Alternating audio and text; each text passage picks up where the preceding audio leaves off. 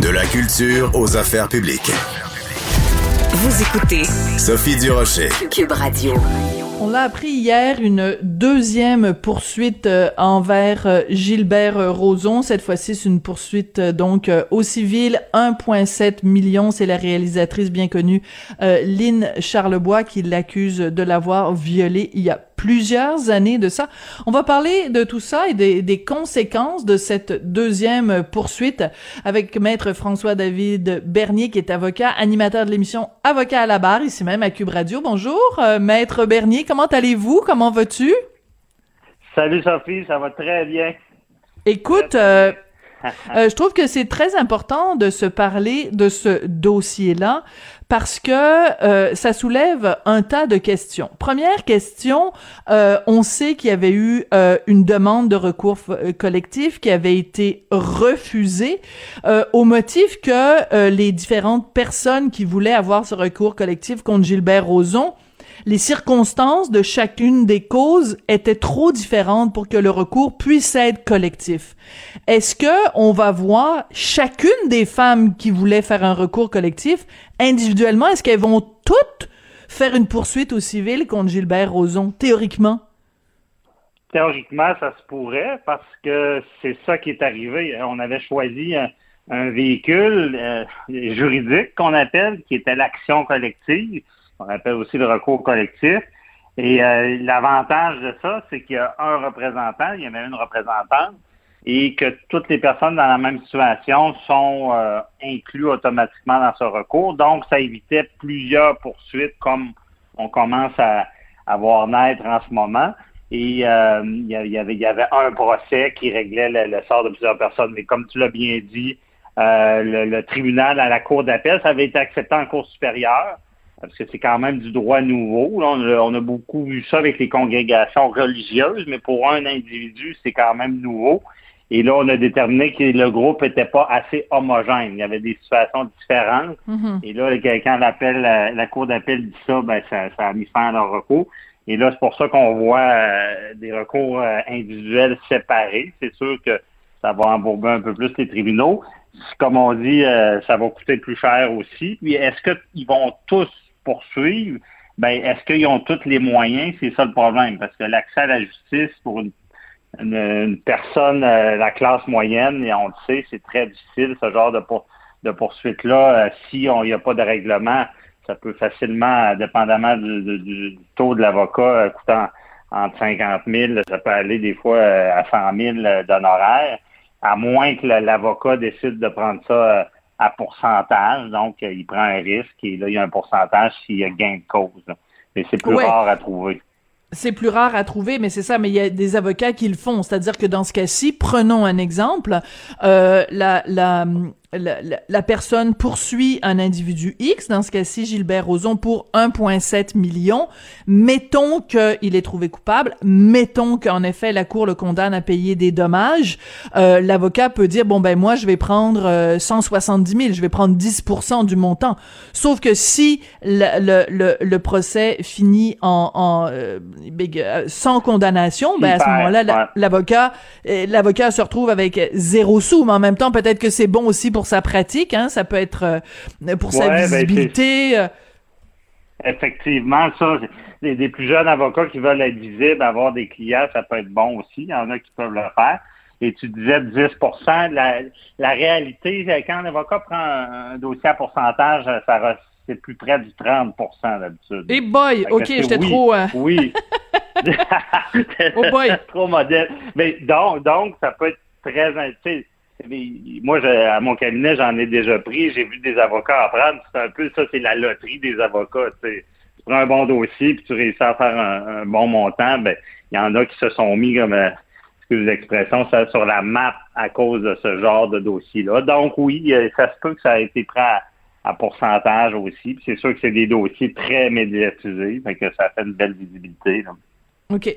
Dans quelle euh, mesure, dans, dans, quelle mesure, euh, euh, François David, quand on sait que bon le DPCP après enquête de la police le DPCP avait décidé de ne pas déposer d'accusation dans quelle mesure ça ça peut euh, entraver une cause, quelqu'un quelqu'un poursuit au civil, euh, quand au, au, criminel, il n'y a pas d'accusations qui ont été déposées. Est-ce que ça peut nuire à la cause quand tu vas au civil?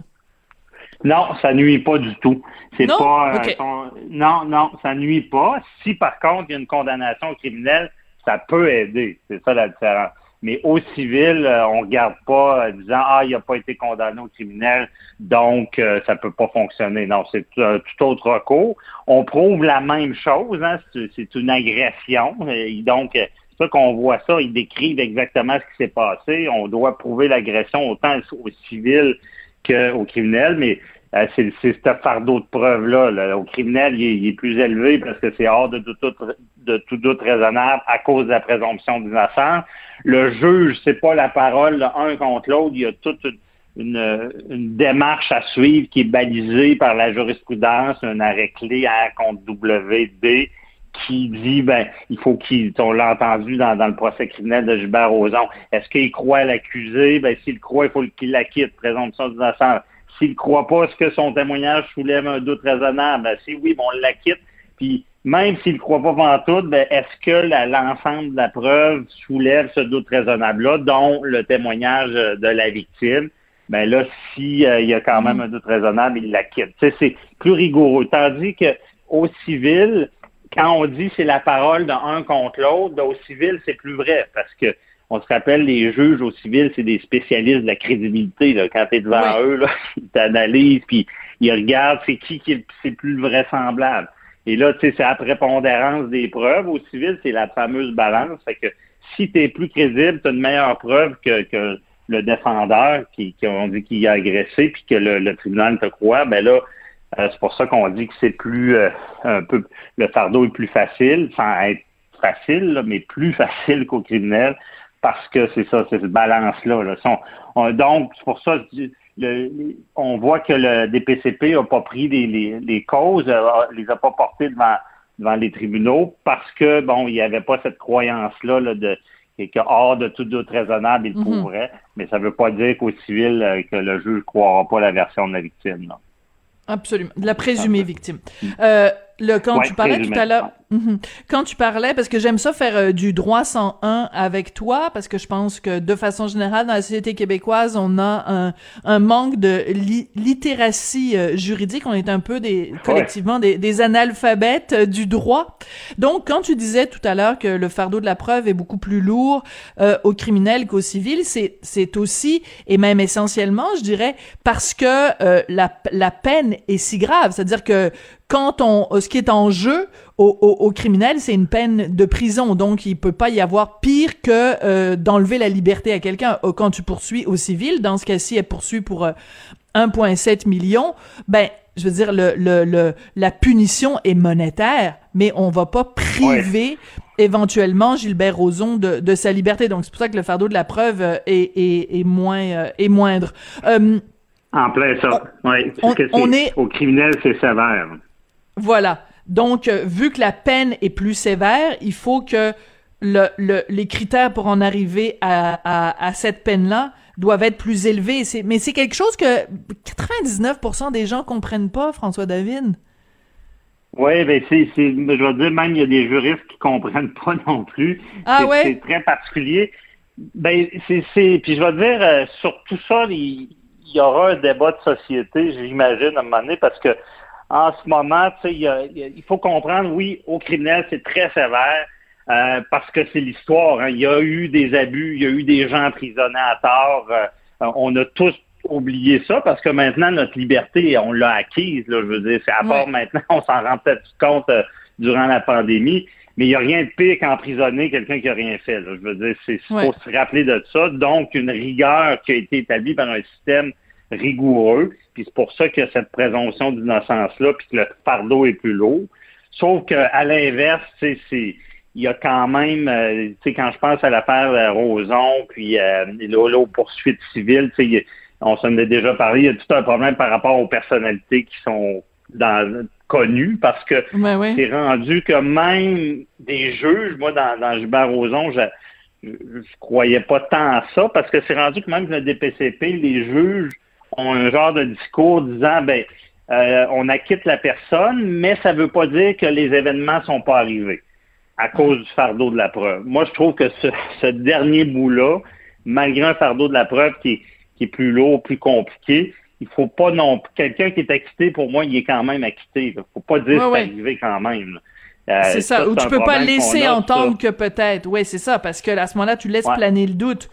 Donc tu dis il est acquitté, ben, mais il y a quand même une espèce de, de, de petit nuage gris qui le suit. Puis je trouve ça important de continuer quand même à parler de la, la présomption d'innocence, François David, parce que c'est un principe euh, qui s'applique pour tous les individus, qu'on leur aime la face ou qu'on leur aime pas la face, et aussi parce que euh, il y a euh, beaucoup de gens, je lis bon des, des, des textes, des analyses, des gens qui qui qui placent ça comme si à chaque fois qu'on défend la présomption d'innocence, c'est comme si on enlevait des droits aux présumées victimes, mais on peut avoir énormément de compassion et d'empathie et de bienveillance pour les présumées victimes et quand même se battre bec et ongle pour la présomption d'innocence. C'est pas un contre l'autre.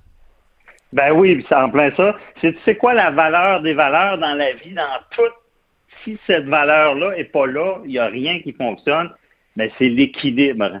Et hmm. en, judiciaire, en juridique, si tu n'as pas d'équilibre, ça fonctionne pas. Si tu es trop dans un principe, euh, donc il faut trouver l'équilibre. Oui, il y a un système, il y a des gens qui, peuvent. Euh, le système est là pour innocenter des gens qui pourraient être accusés ou pour condamner des gens qui ont commis des gestes euh, qui sont pas corrects. Mais il faut pas non plus tomber dans l'excès. Puis oui, des fois, on tombe dans l'excès à vouloir dire ben, c'est arrivé quand même.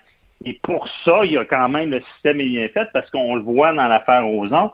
Euh, aux criminels, bon, pas de condamnation, mais on, a encore euh, une présumée victime, encore un recours au civil qui peut, euh, elle peut dédommager, comme tu l'as dit, pas par un emprisonnement de son agresseur, mais par un paiement.